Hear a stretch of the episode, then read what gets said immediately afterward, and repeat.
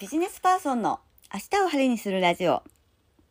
このラジオは企業研修とコーチングで人と会社を育てる黒田晴美が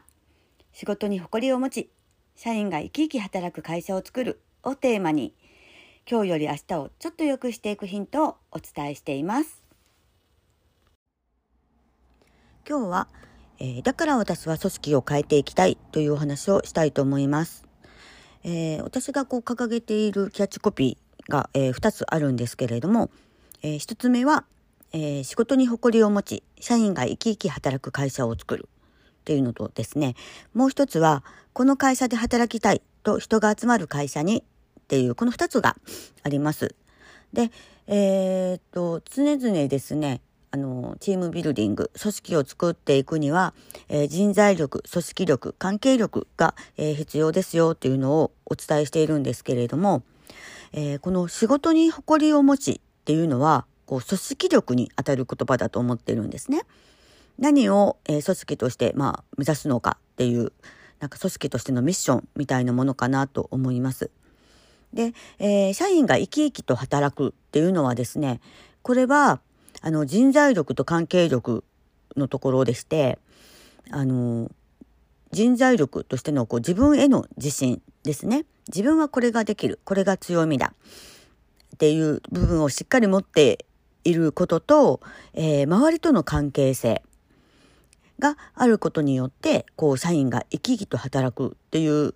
えー、場ができるのではないかなと思っているんです。えー、まあ、自分も人もお互い認め合える関係性があるからこそなんか生き生きと働くことができるよねっていうふうに思っているんですけれどもそしてこの人材力組織力関係力が揃うとこの会社で働きたいと人が集まる会社になっていくんではないかなというふうに、えー、私は思ってるんですけれども、えー、今ですねこう時代が大きくすごいスピードで変化しているっていうのはもう皆さんも至る所で実感されていることだと思います。で、えー、最近読んだこう斉藤徹さんという方がですね書かれている本になんかすごくそれが、えー、分かりやすく書かれていたのでちょっとご紹介したいと思うんですけれども、えー、これまで人類は3つの社会革命を経験してき、えー、ているんですね。で1つ目は農業革命。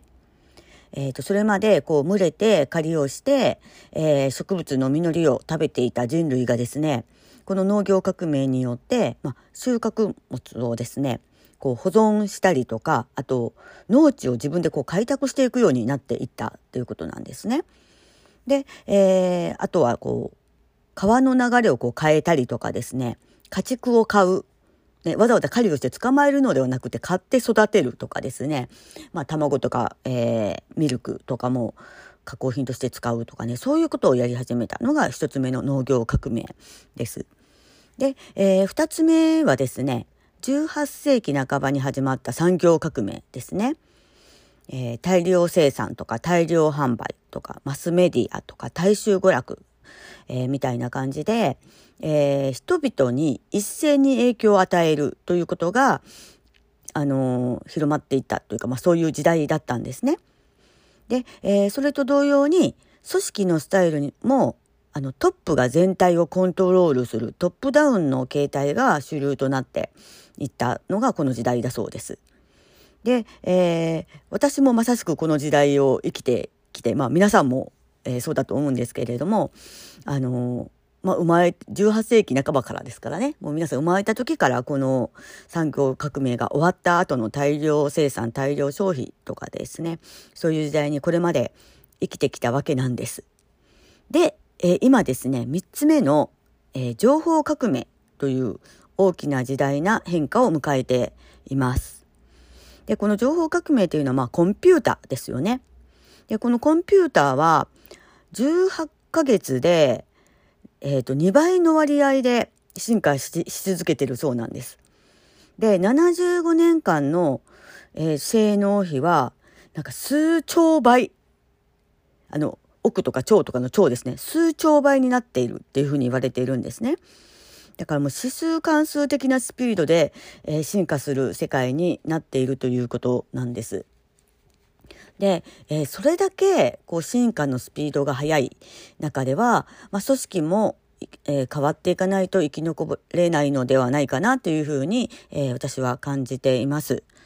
えー、それはなんかこう大企業よりも逆にこう小さな会社の方がこう小回りが利く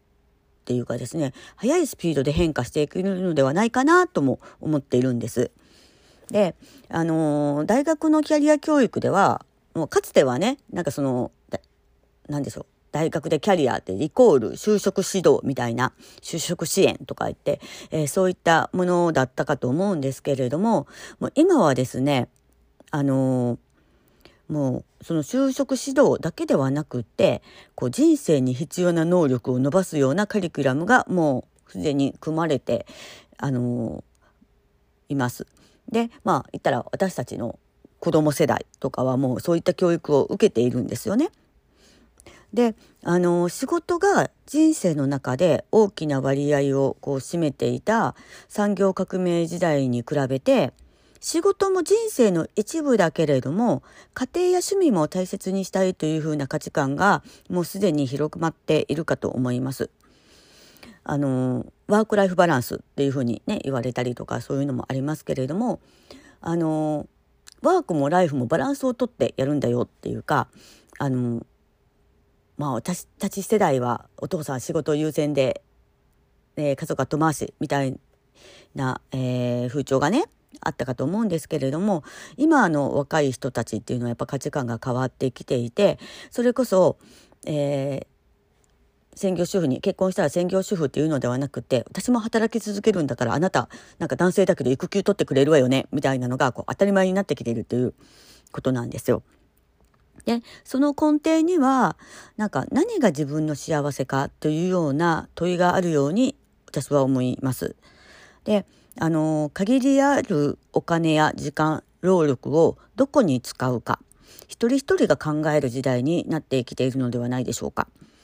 でさっき言った大学でのキャリア教育っていうのもそれまでは会社に入社したらその自分のキャリアっていうのは会社が考えてくれてた。ベルトコンベヤーに乗るみたいにこう決まった時期にが来たら送信をしてお給料も上がってずっと定年まで働き続けられる。っていう風になっていたのがもう今はそうじゃないですよって。自分自身のキャリアも自分であなた自身で考えてくださいねっていう風になってきているんですよね。はい、で、えー、だから組織も分解してみたらあの元は一人一人の人間なんですよね当たり前なんですけれども。ということはまずはあなた自身がっていうか、まあ、自分自身がですね何が自分の幸せかを改めて考えてみるといいかもしれないです。であのー、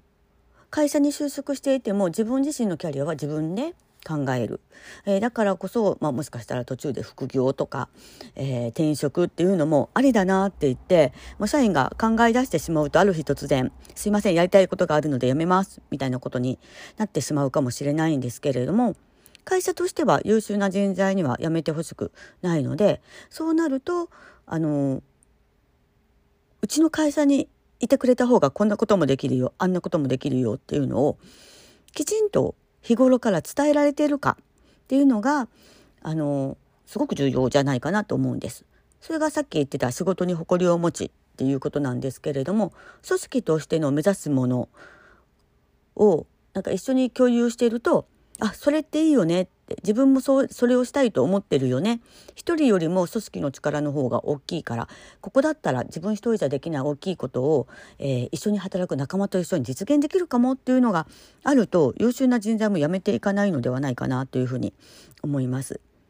で、えー、何が自分の幸せかっていうのをですね結構こう深く深く、えー、考えてみると新しいものが見つかることもあります。